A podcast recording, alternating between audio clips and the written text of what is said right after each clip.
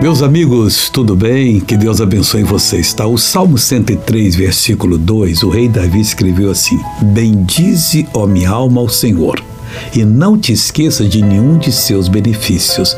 Talvez você tenha se esquecido ou não foi informado. Tem muitos benefícios de Deus que você nunca pensou em agradecer a Deus. Esquece deles. Por exemplo, o ar que nós respiramos, quanto custa para nós? E se esse ar não for renovado, nós vamos morrer.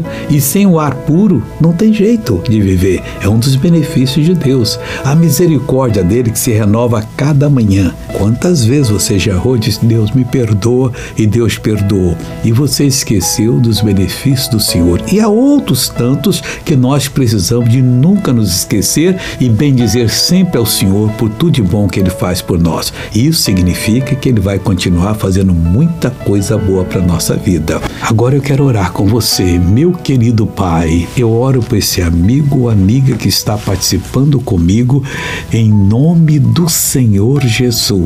Nós não queremos esquecer dos benefícios, mas também não queremos deixar de usufruir deles. Pai, ajuda essa pessoa a ter o entendimento para receber a bênção. Eu oro e agradeço em nome de Jesus Cristo.